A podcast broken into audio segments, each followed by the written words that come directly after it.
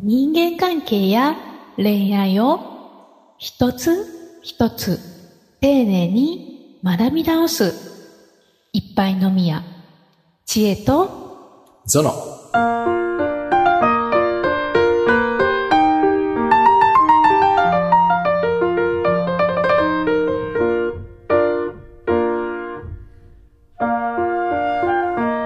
約束の日が近づくとだんだん億劫になってくるうん。今回はこんなテーマでいこうと思います、ありますね。はいはいはいはい。ありますよね、うんはいうん。いいと思います。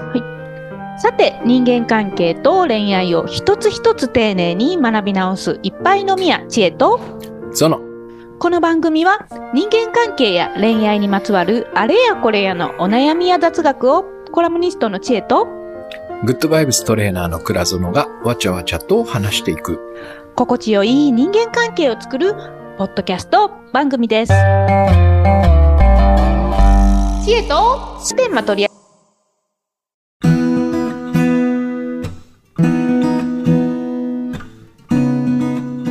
はい、ということで、うん。これ、私も結構ありました、昔。今は全然ない全然とは言わないですけど、でも、すごい減りましたが、ありました、うんすごく。うん。うん。これなんかその、それをやってしまう時期と、そうじゃない時期ってあるでしょ。うん、ありました。うんね。うんあるんですよね。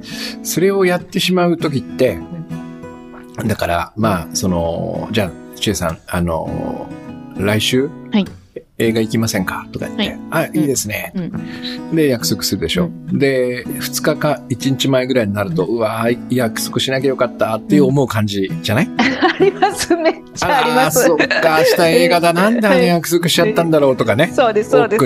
あるいはもはいう当日が一番ちょっと厳しいみたいなね。そうですね、ありますえね。ーで、もう最悪の場合キャンセルしたりするでしょ。うん、しますね。ちょっと、ちょっとお腹痛いので今日はとか言って、うん、そうです、そうです。体調不良になって。体調不良でねそうですね。う。うんん、あとなんか身内がちょっと入院したとかなんかそんな嘘ついてね。うん。うんうん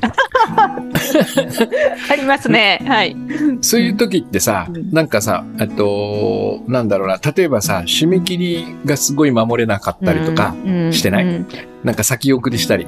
でもおっしゃる通りですね。うん、うん。うんなんか何何もかもが遅くなるうんサイクルに入ってるんでしょ、おそらく。。え、これなんでなんですかね？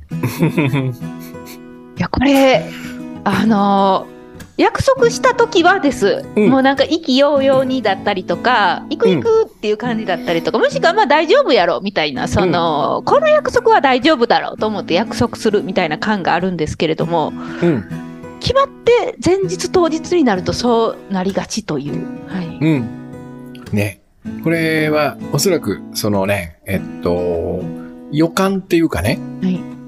何かをすると、こういうことになるだろうとかね。うん。えっと、もしくはその、あそこに行く道のりってうん結構大変だろうとかね、うん電車乗り換えてバス乗ってとかって、あの、よ想像するだけでめんどくせえみたいなう、ん。この予感が、えー、全、近くなってくれば来るほどリアルに感じてくるんですよ。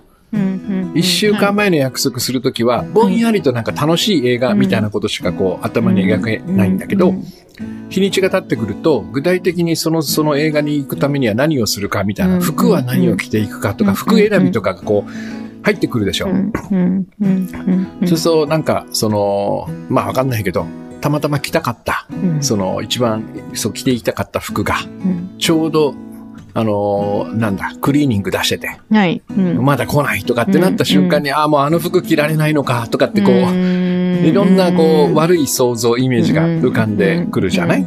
うん。で、えー当然だけど、行って話する話題がなんか、ちょっといまいちないぞとか、そんなこともこう思い浮かべてくると、当日になるに従って、その想像がどんどんどんどん、こう、リアルで緻密になっていくんで、バンと行きたくない感じがこう、出来上がっちゃうんだよね。うん。で、これが、その、例えばさ、締め切り間際の仕事とかも同じような感じで、これ、これやり始めると大変だろうとか、なんか、またしょうもないものを作っちゃうんじゃないだろうかとかね。いろんな想像が湧き上がってなかなか手をつけられない。だから締め切りも遅れる。約束も遅れるみたいなその流れのた多分中にいるんだよね。の、こう、嫌な想像ばっかりしてる中に追ってしまうっていうことですか？そうですはい。ね。うん。ももっと言うと、はい。現実に向き合うような、えー自分がいないってこと。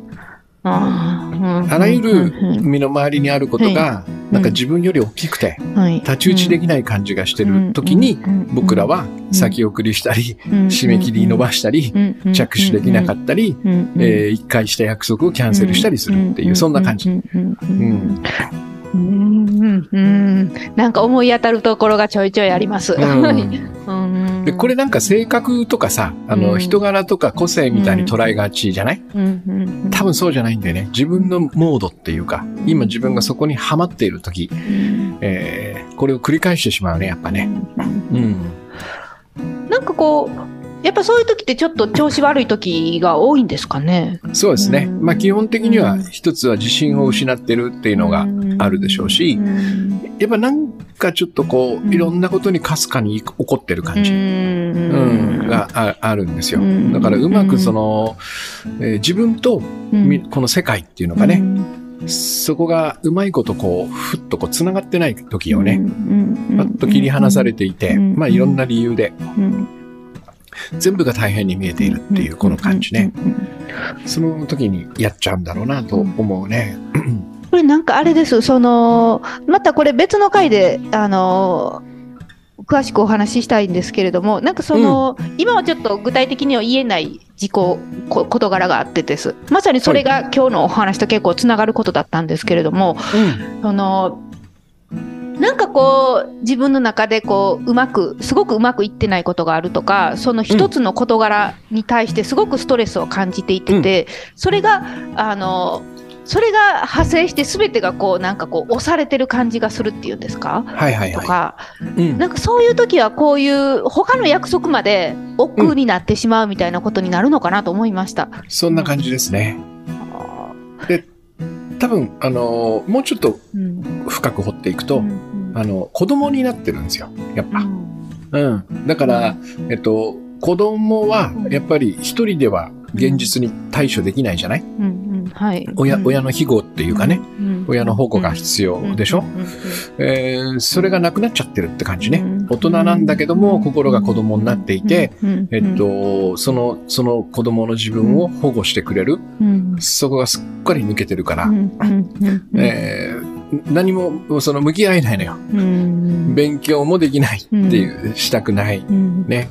学校も行きたくない。うん。給食も食べたくない。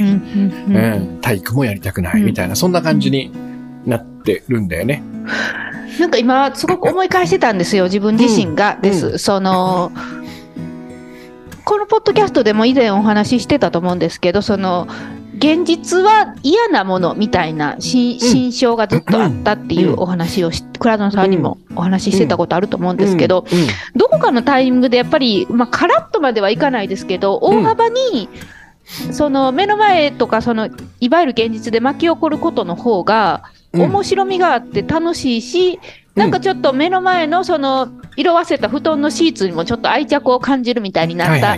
時期があったんですよ。はいはい。うん。それで、その時何が変わったのかなって、何が自分の中で変わったんだろうっていう、その、なんですかね、その地地に足がついてるけど、ちゃんと面白いみたいな、うんそのふわふわしてないけど、楽しく生きてるみたいな感じになった、その変わった何かの、そのきっかけは何だったのかなって思い返した時に、やっぱりなんかまだちょっとぼわっとしててです。うん。そのそれをうまくここでお伝えできないのがすごくもどかしいんですけれども、うん。こういう、そのきっかけって倉園さんから見ると、これじゃないのみたいなのってあったりされますか？いや、もう、あのね、えっと、だから、じいつも僕らは自分と世界っていううん二つの、なんていうのかな、感覚を持ってるわけね。私という感覚があるでしょ？で、それ以外のものっていう感覚があるよね。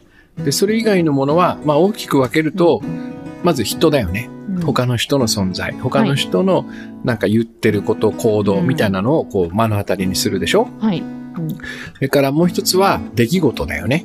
いろんな出来事が起こる。うん現象みたいなのが起こるでしょ？はい。他の人とこの出来事とうん自分という関係でいつも生きてるわけよ。はい。で、えっと、相手の方がうん自分より強くて大きい感じがしているときは、今、千恵さんが言ったのの反対側に行くわけよ。うまくいかないはい。感じになるわけね。うんで、ここが対等な感じになれば、うんつまりそのシーツが汚れてるっていうのは、はい二つの取り方があるじゃん？はい。なんでシーツが汚れてんの？洗わなきゃいけない、めんどくさいっていう風に見るときに、シーツの汚れはでかいわけよ。千恵さんよりも。なんか汚い、汚いシーツが部屋にあるみたいな。あるって感じ。はいうん。そしてそれを、それを片付けなきゃいけないとかっていう手間までこのシーツの中に含まれているとしたら、うんこのシーツは私の人生をなんかひどいものにする要素っていう風に見えてくるわけでしょ、はい。だから確実にこの時はシーツのシミの方が千恵さんよりも大きいわけ。うん強いわけね。うんで、これが対等になった時に、あ、なんかこのシミもいい感じやんって見ら見られるってことよ。うん。うんここが分岐点なのね。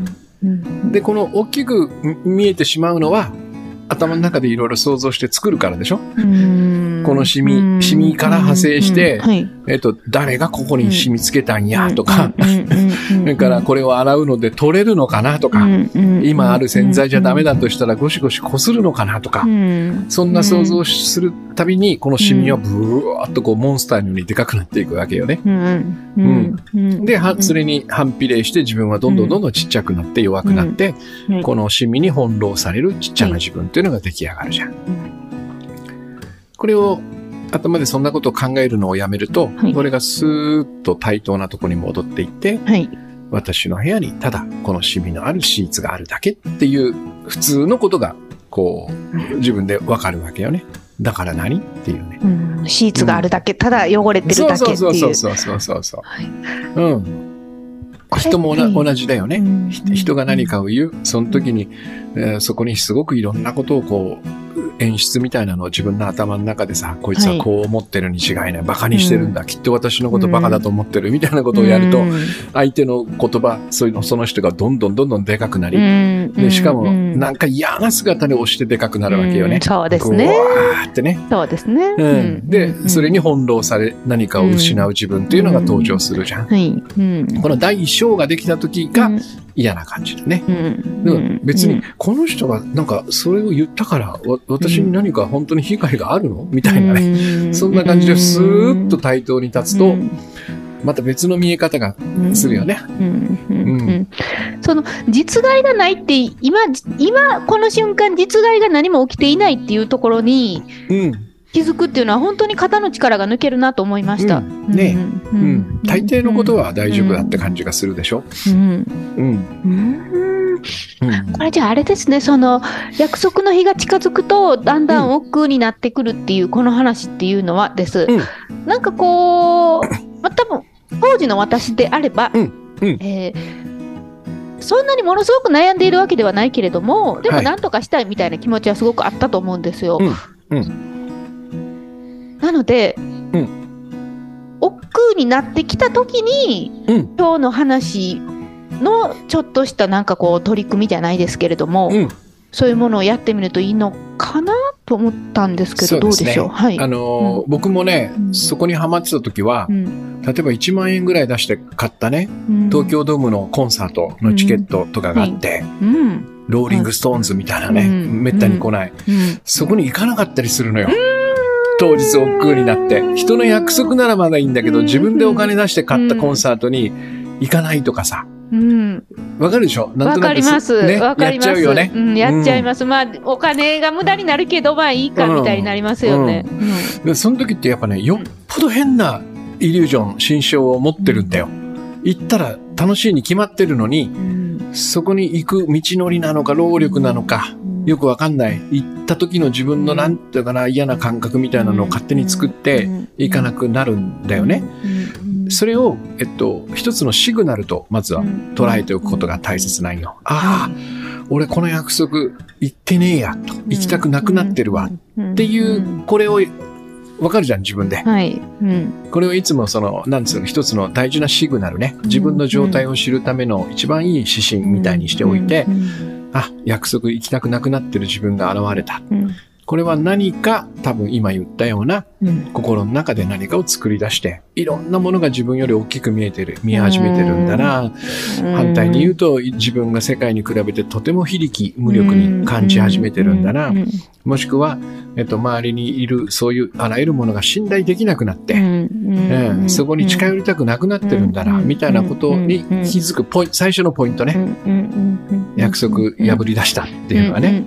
で、これはもう本当に簡単で対処法は、行くんだよ。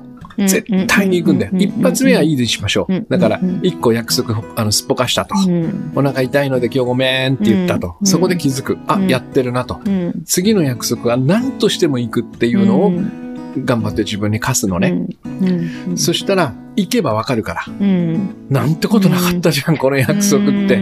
しかもこんなに楽しかったんじゃんっていうことをね。この時にあなん何にも怖がることはなかったなっていう。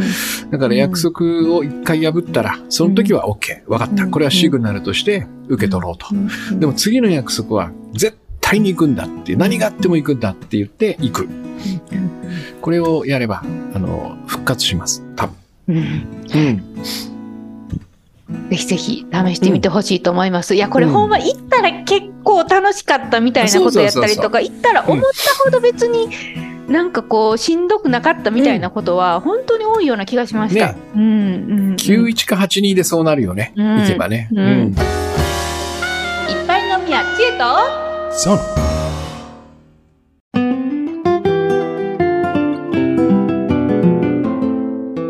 ぜひ。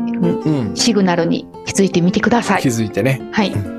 あの、で、もう一つは、えっと、だから、えっと、約束は必ず守るっていうのを決めておくのがいいのよ。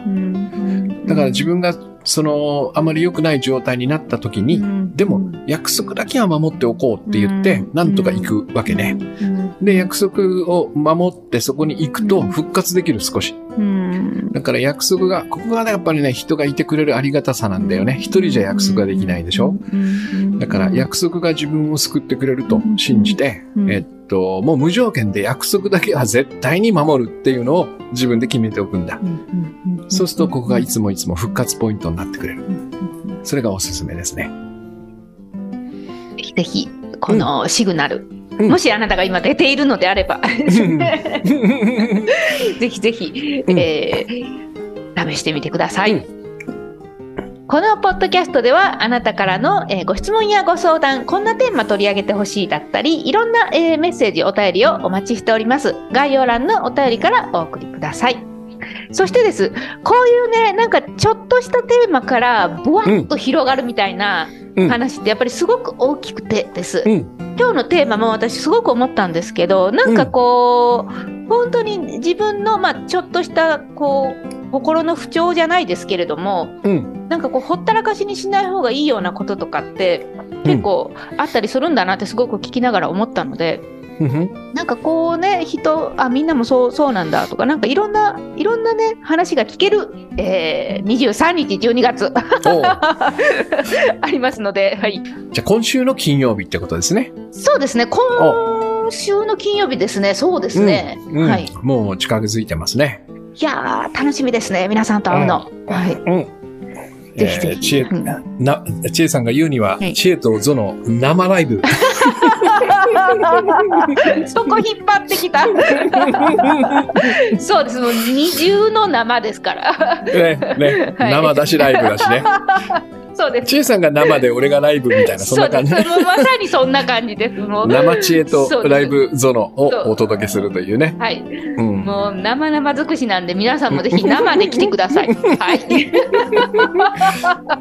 それいいね。はい。